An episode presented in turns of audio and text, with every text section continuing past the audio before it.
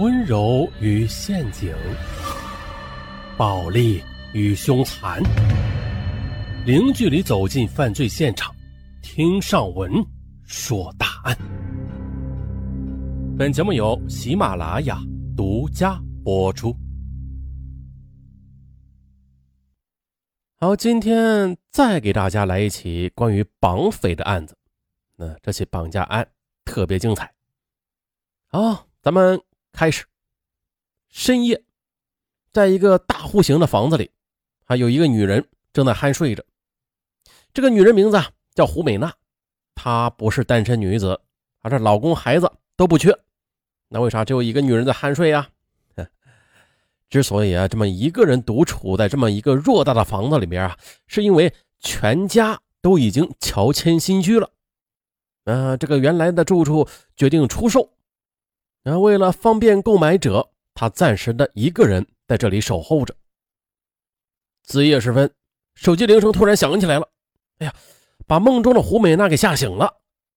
他下意识的就有些害怕。啊，是啊，这这么大一个屋子里边就他一个人，那半夜三更突然来电话，把他吓醒，那他自然害怕。于是他就立刻的开亮了室内的灯。然后一边盘算着究竟是谁会在这个时候打电话给自己啊，一边战战兢兢的把手伸向了枕头边的手机，直到看清了来电显示，啊，他这才松了一口气。原来啊，这电话是房地产经纪公司的业务员江小平。可紧接着，这一股子无名火便完全的替代了刚才的恐惧。按照正常售卖二手房的模式吧。房主胡美娜应该是委托责任二手房买卖的经纪公司来处置自己的闲置住房，那这样做啊很省心，除了能确保自己的售卖利益之外的，还会规避一些意外的风险。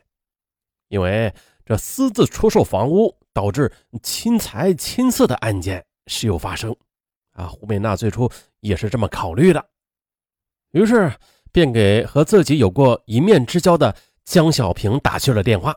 委托他来变卖自己的房子，可是这电话委托过后的第三天，跟自己要好的同事小张又给他谏言，说这房地产经纪公司万一他们把你的卖房款私下卷走了，该怎么办呀？再说了，现在的房价比春天的青草涨得都要快呢，那绕过他们呢，你可以不受任何的约束，啊，看人下菜碟儿。自己想卖多少钱，你就卖多少钱。胡美娜立刻的就反悔了，嗯，她给江小平就打去了电话，于是就取消了约定。而此刻的胡美娜以为江小平打来电话，还是想说服自己恢复委托呢。那本来就已经坚定自己要独自处理了，加之对方在这个时候又打来电话，纯属是骚扰，就打算在电话里训斥他一顿。可是，这一接通电话，对方的话却让他十分意外。江小平向他通报了一个刑事案件，说，哈尔滨的一位二手房的女房主，就是因为私自处理了自己的房子，结果被一个大连流窜过来的呃抢劫犯钻了空子。不但自己本人呐，就连他的女儿，还有女儿的家教辅导老师，都死于劫匪的刀下了。哎呦，这下胡美娜光顾吃惊了，根本就没有要训斥对方的想法了。只听对方在电话那头跟胡美娜说：“干任何事情啊，安全是第一位的。你委托我们来卖房，也不会增加任何的经济支出嘛。而我们有这样的职业敏感性，谁是不是真正的买主，我们交谈几句话就能够准确的判断出来的。”啊，电话中的江小平就这样提醒着胡美娜。哦。这样，嗯，我明天和家里人商量一下吧，再给你答复。胡美娜就这样表示着。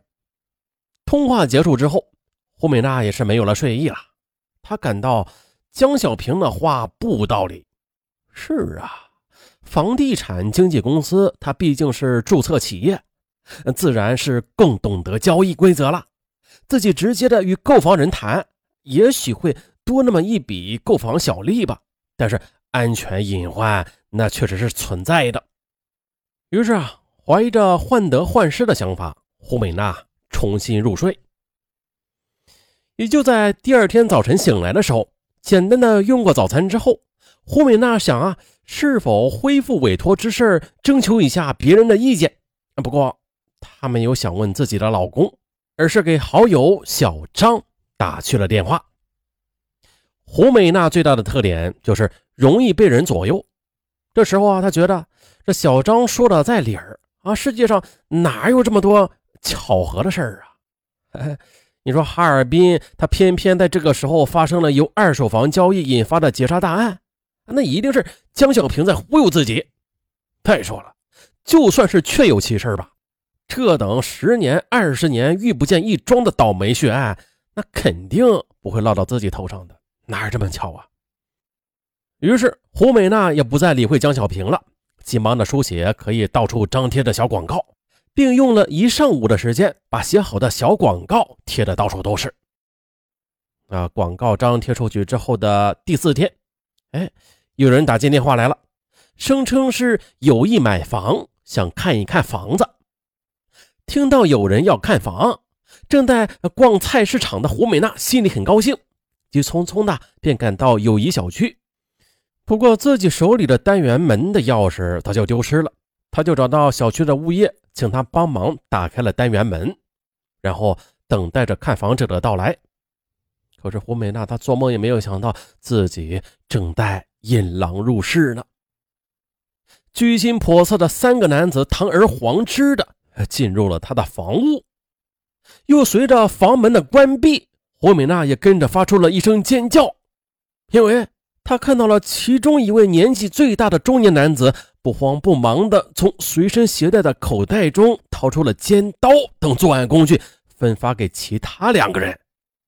哎呀，胡美娜吓坏了，因为这时的一把明晃晃的尖刀随即的就顶在了胡美娜的脖子上。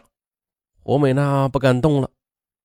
可就在几个人刚刚把胡美娜控制起来呢，这物业人员李波推门而入。原来。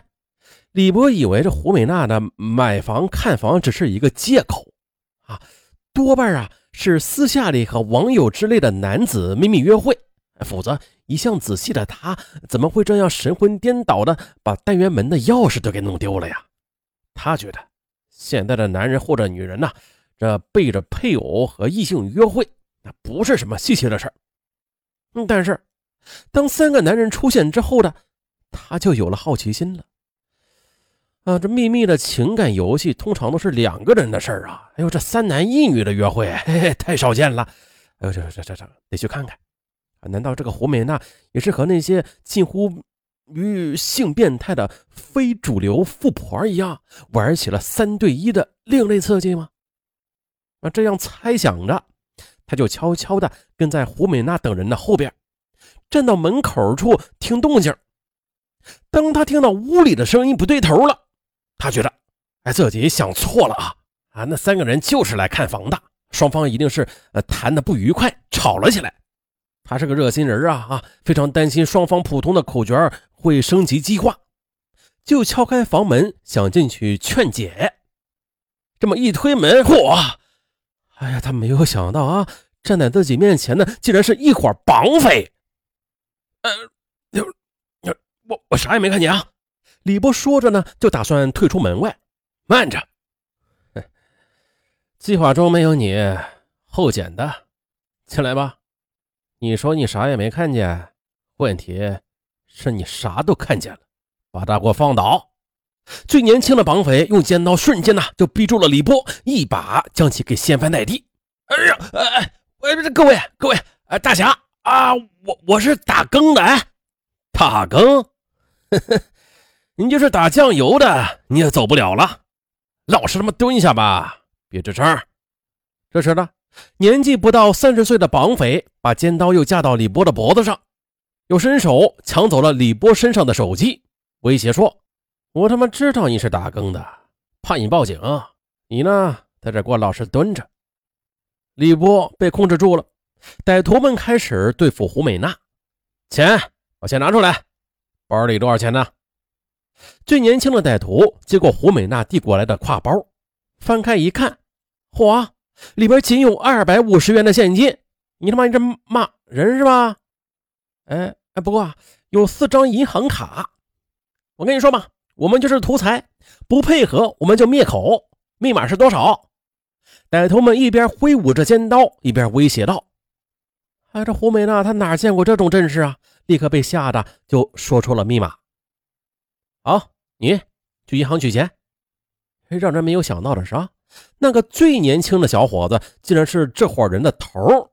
他吩咐年纪最大的中年绑匪。